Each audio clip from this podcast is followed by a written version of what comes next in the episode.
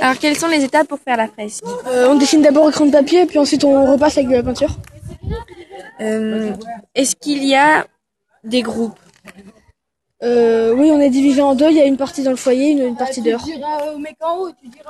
Ok, merci.